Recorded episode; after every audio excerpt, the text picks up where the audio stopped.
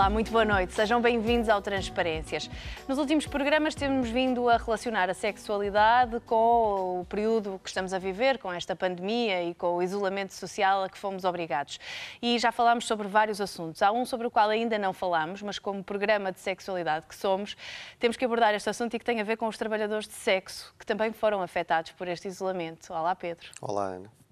Não foi um pedido, ninguém nos pediu para falarmos sobre isto, não é? Nós é que nos lembrámos que se calhar seria interessante, até porque mais noutros países do que no nosso. Eu não tenho visto muitas notícias sobre isto em Portugal, mas, mas tenho visto muitas notícias uh, espanholas, italianas, uh, que, que, dão conta do quanto o negócio do sexo foi afetado por, esta, por este isolamento a que fomos todos obrigados, uhum. não é? E faz sentido, de facto. Claro. São pessoas que já é. vivem por si só numa situação muitas vezes precária. Não têm apoio social. Sim. E, e, sim, as notícias que, que temos é, é, de que de facto está em baixa também. Não é? Pois. Um, embora também vai havendo notícias que, em alguns casos, uh, a correr alguns riscos, não é? Uh, e a correr alguns riscos pela mesma, pelo mesmo motivo que muitos de nós também estão a correr alguns riscos para sobreviver. Claro. um, é, é, é, verdade também que, quer dizer, imagino, isto não é piada, quer dizer, imagino mesmo que alguma prostituição também esteja em teletrabalho. Não é?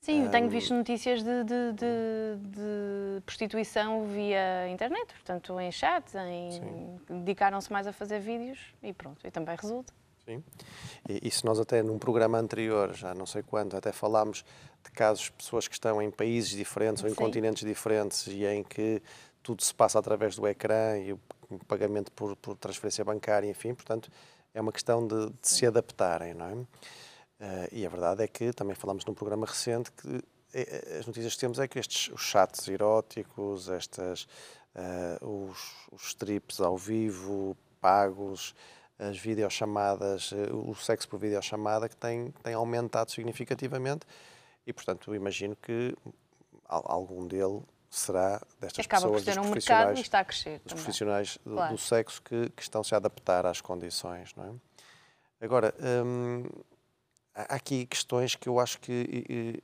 eles vão se confrontar, eles e elas vão se confrontar muito e, e é bom que comecem a pensar já, por um lado, como é que se vão adaptar às novas regras. Primeiro, a prostituição, como todas as áreas, todas as áreas da nossa vida, não é toda igual. Claro. É? Uns trabalham numas condições, outros trabalham claro. noutras. Não estamos todos no mesmo barco. Não estamos todos no mesmo barco também aí.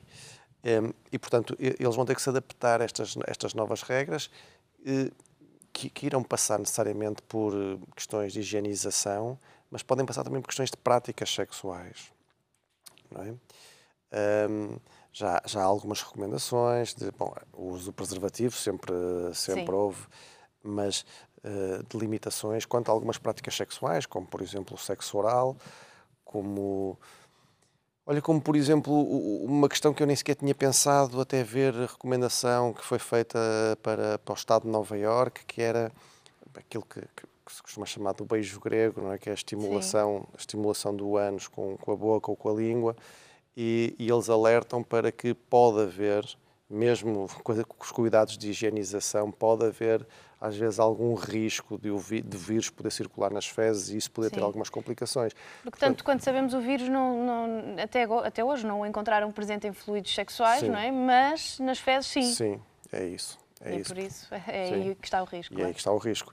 Eh, mas, portanto, todas estas, estas indicações que vamos ver como é que eles se adaptam, vamos ver como é que os clientes se vão adaptar porque a história diz-nos que às vezes eh, é mais fácil os profissionais eh, do sexo se adaptarem e, e se pacificarem com as mudanças do que propriamente o, os clientes. Temos todos na memória a questão da SIDA, não é? Sim. E a forma como, como muitas as pessoas se expunham ao risco, os, elas ou eles, os, os profissionais do sexo, por necessidade, Sim. porque os clientes pagavam mais para ter relações sem preservativo mas aí, quando faltava muita informação, toda a gente achava que a SIDA eh, se contagiava de muitas formas, inclusivamente pela saliva, pelas tampas Sim. de sanita, até depois ficar claro que efetivamente não, não, era, não era assim que, que, que, que se passava. E, e, acredito que aí, na ausência dessa informação, o negócio do sexo tenha sido muito afetado. Mas depois percebermos que com o preservativo o risco era praticamente nulo, é? aqui estamos perante um vírus que, que, é um bocadinho diferente Sim, é o preservativo não exclui os, os riscos. Sim. Então, por isso é que, para além do preservativo, terá que haver o uso de máscara ah, ou de algo similar, como já vimos, sim, sim. práticas sexuais que não poderão ser, ser feitas, mas mesmo relativamente à SIDA, porque lembra, se te lembras, mas mesmo depois da informação chegar, repara, a SIDA é, é, é muito curioso, porque a SIDA, nós atrasámos-nos imenso para combater essa pandemia da, da, da SIDA e que foi talvez um dos, dos maiores fracassos recentes da medicina, quer dizer, porque naquela altura podíamos e devíamos ter combatido, embora estivéssemos muito melhor preparados do que estávamos antigamente, mas, eh, e repara, mas aquilo teve, teve um ou dois obstáculos muito fortes. O primeiro foi a estigmatização que foi feita, porque aquilo era a doença, primeiro era a doença dos homossexuais e, portanto, era até um castigo justo por terem transgredido a ordem divina e agora que se aguentassem. Numa segunda fase, isto, isto, as pessoas já não se lembram, mas os média começaram por chamar a SIDA da peste cor-de-rosa. É? Já tínhamos tido a peste negra e a peste branca, era a peste cor-de-rosa. É? Um, ou então depois o vírus gay. Depois disto passou para ser a doença dos 4Hs, bem me lembro, que era dos homossexuais, dos heroinómanos, dos hemofílicos e dos haitianos, dos imigrantes haitianos que estavam, a, levar, que estavam a levar a SIDA. É, portanto, isto demorou tempo. E depois a SIDA também tinha, como doença, tinha uma questão que dificultou no início o convencimento das pessoas e uma abordagem mais preventiva, que era o facto das pessoas podiam andar meses até anos assintomáticos e de bom aspecto. Nós aqui não temos esse problema, mas temos esse problema durante duas ou três semanas, sim, aparentemente, sim. durante duas semanas podemos andar assintomáticos e, portanto, sentirmos-nos de boa saúde e estarmos infectados e, e, e infectar. E, portanto, é preciso ter esses cuidados. Mas, além destes cuidados, há um outro que é menos falado, que, é, que, era, que era o que eu estava a dizer.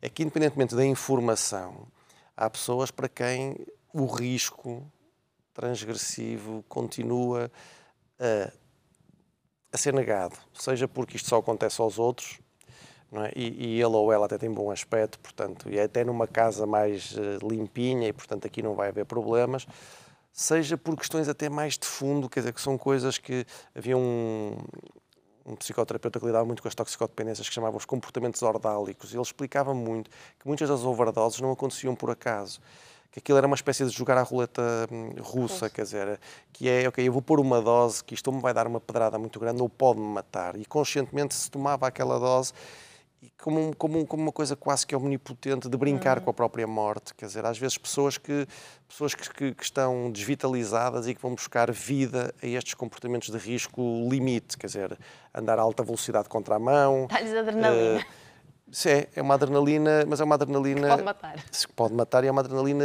quer dizer, extrema, no sentido Sim. de correr este tipo de risco. Estou-me a lembrar agora, nos Estados Unidos, no período pós-aparecimento da SIDA, ali no submundo do, do, do, dos encontros sexuais, havia orgias em que o, o organizador das orgias contactava as pessoas que, que, iam e as pessoas eram todas testadas, quer dizer, com pelo menos dois, três meses de antecedência, eram testadas ao VIH e, e as pessoas todas sabiam que naquela noite havia um, uma pessoa que estava infectada e iam para a orgia ter relações sexuais sem saber quem era o, o, o infectado. Ora, isto é roleta russa, não é?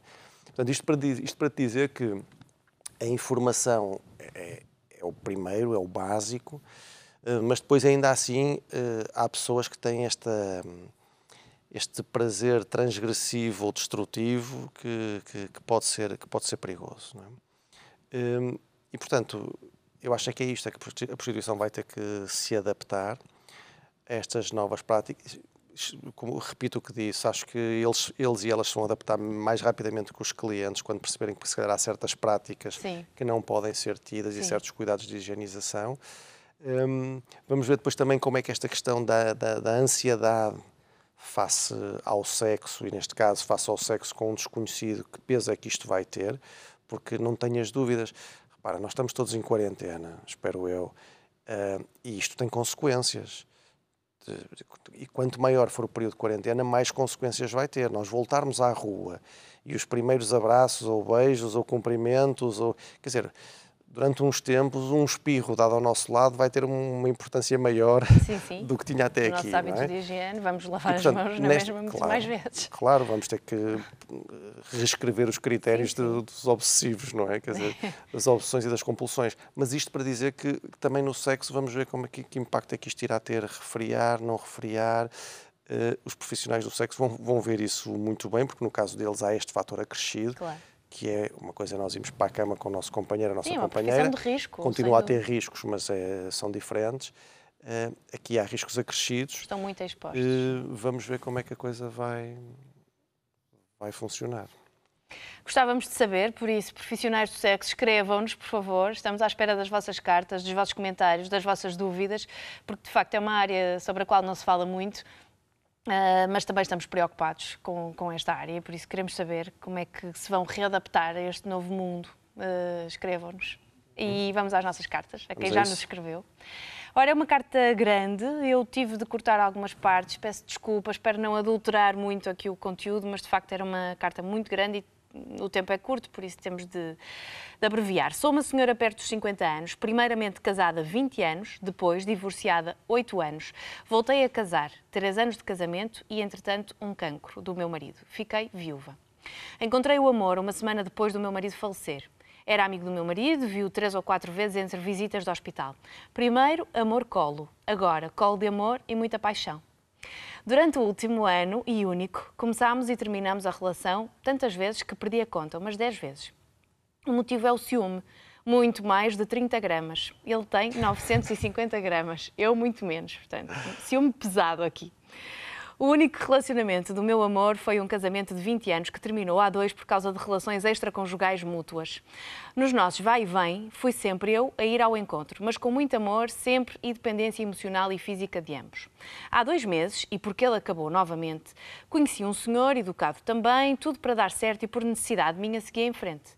Durou 15 dias. Após isto, corri para os braços do meu amor e ele para os meus, como sempre, novamente. Ele soube, claro, do Senhor por mim no primeiro dia. Entretanto, o amor é o que nos liga um ao outro. No meio do ciúme dele, eu e ele temos uma POC. A minha está dentro da norma, a dele é efetivamente grande, patológica. Uma POC, uma POC é uma perturbação obsessiva compulsiva, não é? Ele, entretanto, pediu para lhe contar dos meus antigos namorados, quantos, quanto tempo duraram cada um, qual o nome deles, enfim, coisa simples, segundo ele. Não concordei, nem concordo com o ultimato. Acho, acho que as coisas devem ser partilhadas quando cada um deseja, de forma leve e espontânea. Decidimos falar sobre o assunto depois do Dr. Pedro falar desta carta no programa. Vamos ver juntos. Estás a ver como o meu conselho resulta? Vamos ver juntos. É isso mesmo. Ótimo. Ficamos mesmo contentes quando nos dizem isto. Depois disto, a última palavra é minha, claro. Sei que podem demorar a responder, temos pressa, mas sabemos esperar. Até à vossa resposta, decidimos ser colo de amor, desejo como sempre um, um, do outro, agora juntos. Se separados por isto ou por outra coisa qualquer, espero que não. Ficou amor na mesma, mas só o amor de colo, com desejo, provavelmente eterno, um pelo outro, adiado ou transferido para outras coisas assexuadas. Somos muito criativos. Muito obrigada e muito amor para todos. Gosto muito de vocês. Obrigada, foi uma carta muito querida, obrigada. Mas como vês, a tua dica é infalível. Estás a ver? Eh, mas depois era constrangimentos, não é? porque a pressão foi posta, vamos esperar para ver o que é que o, que é que o Dr. Pedro diz e depois. Mas ela já me tranquilizou e muito bem quando disse que. Mas depois a última palavra é minha. Porque, porque repare, eu não sei se, se vou dizer, acho que a minha intenção é ajudar, não sei é se, se aquilo que, que esperava. Repare, eh, começar por dizer uma coisa que, que, se calhar era bom o marido também ouvir, quer dizer, onde, onde há duas pessoas uh, não há certeza, não é? Há sempre incerteza, insegurança, a não ser que um dos membros do casal se anule ou, se, ou ambos se anulem numa coisa fusional, não é?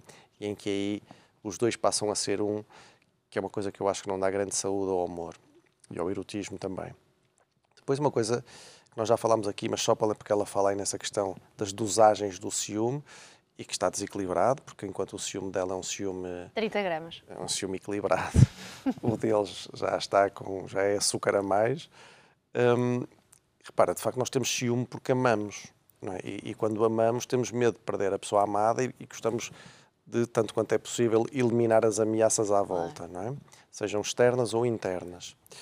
Mas também é verdade que não é o grau de ciúme que mede o amor, que quantifica o amor, não é?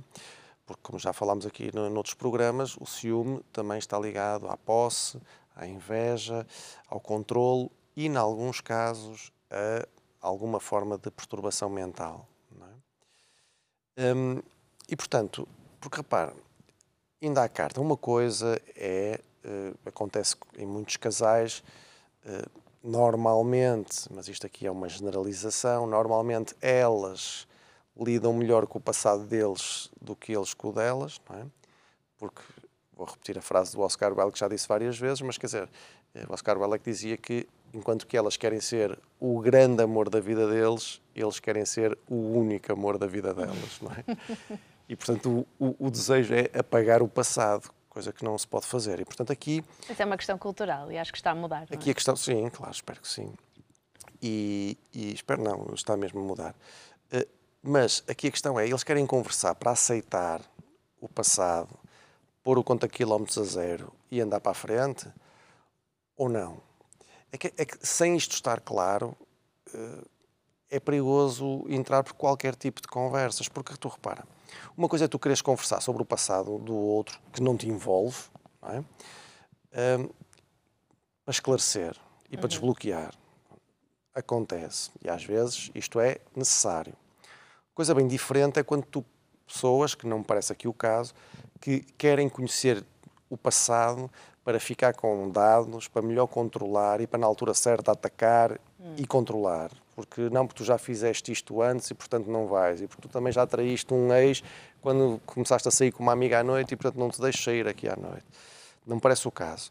O que já pode ser o caso é quando eh, se quer esmiuçar isto tudo o que está para trás para ou para alimentar ou para aliviar uma, uma, uma angústia, se quisermos até uma, uma obsessão. Porque, uh, repara, uh, ela fala em POC, não é? em perturbação obsessiva Sim. compulsiva dos dois, a dela é equilibrada, a dele está um bocadinho descompensada, não é? Hum, porque, repara, grande parte das vezes são pessoas que, que, que, são, que têm pensamentos intrusivos dos quais não se conseguem desprender. Uhum. Pensamentos que às vezes o próprio tem crítica para perceber isto não é adequado, isto nem sequer joga comigo. Dizer, podemos estar a falar de coisas eh, uma mãe que lhe passa pela cabeça a ideia de atirar o filho pela janela, pequenino, quer dizer, e, e que depois não se consegue desprender desta ideia. E esta mãe nunca vai, nunca irá fazer isto, mas não, mas, mas fica, fica, fica, angustiadíssima claro. com aquilo. Quer dizer, todos nós já tivemos pensamentos deste género, mas uma coisa é a pessoa passou e a pessoa percebe Sim. o absurdo daquilo. Sim. Outra coisa é quando isto fica em loop aqui a ruminar. Quer dizer, quem diz isto diz coisas. Às vezes há pessoas que te procuram no consultório porque estão com a ideia de que podem ser homossexuais Hum, quando não há nada ali que indicie isso, é um pensamento intrusivo, como neste tipo de perturbações. Isto traz muito sofrimento à pessoa. Porque não é controlável. Não é controlável, não é? Uh, imagina, é, é, aquele pensamento absurdo que todos nós já tivemos, só que isto exponenciado a. Dizer, portanto, e, e, e, em loop permanente, a pessoa não, não, não consegue sair daquilo. Isto gera muito sofrimento ao próprio e a quem está ao lado. E a quem está ao lado. Porque depois, se este pensamento intrusivo está diretamente relacionado com o companheiro ou com a companheira, ele não vai descansar enquanto isto não for esclarecido. Porque estas pessoas, quando se fala em perturbação obsessiva compulsiva, normalmente são pessoas que têm um, aquilo que nós chamamos um superego muito rígido, quer dizer, quando eu digo superego, não é um ego super, não é um Sim. ego gigante. Superego, digamos que é o nosso tribunal interno, quer dizer, aquilo que todos temos não é? Menos os psicopatas, que assim não há tribunal que os segure, mas que, que, o tribunal que nos diz o que é que podemos e não podemos fazer, que nos carrega mais ou menos na culpa, que nos censura, que sempre que temos um desejo ou até um comportamento que, que é censurável. Sim. Um, o que nos faz sentir orgulhosos ou envergonhados. É, exatamente. Mas estas pessoas normalmente têm isto muito excessivo, quer dizer, é, é um bocado castrador, é, é, é muito punitivo, é muito, muito, muito ditador. Não é? Isto às vezes pode ter a ver com questões, novamente, até de infância, com pais que também já, já eram muito, muito impositivos, até violentos, castradores, muito rígidos, muito rigorosos. Porque, para estas pessoas normalmente são pessoas muito lógicas, perfeccionistas, quer dizer, este perfeccionismo não é propriamente um elogio, são pessoas que são tão perfeccionistas que a coisa nunca está acabada porque nunca claro. está bem e isto gera uma angústia terrível, demoram imenso tempo para fazer uma tarefa precisamente por isto, porque a mínima falha, a mínima ambiguidade gera uma angústia muito grande. depois às vezes com características também ou mais fóbicas ou mais paranoides, e aqui pode ser uma coisa deste género, mais paranoide no sentido mais persecutório, quer dizer, não me espantaria se este homem estivesse a ser perseguido por dentro, é? por uma angústia, um pensamento de que há uma coisa grave que a mulher lhe esconde ou houve qualquer coisa no passado que ele precisa de, de, de descobrir. Uhum.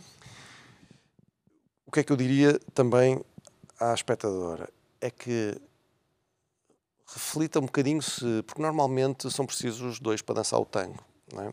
E normalmente, se estão duas pessoas com, com esta perturbação, embora já percebi que em graus diferentes e em níveis de adequação diferentes, mas muitas das vezes há um que é assim uma espécie de tirano mais controlador e há outro que é assim mais tímido, mais submisso, não é? Para poderem encaixar bem, Sim. porque senão isto é muito complicado, não é? O par, o par precisa de encaixar. E... Mas está a ser complicado, é uma relação mais ou menos recente e já uhum. terminou e recomeçou várias vezes. Sim, Portanto, é, é instável, sim, não é? Sim, e, e sim, mas, mas, aí, para perceber, porque se for isto que eu tenho estado a dizer, sim. então o primeiro ponto, repara, se, se, se eu estivesse com o casal, era esse, quer dizer, eh, ok, eh, para que é que quer saber? Para quê? Não é?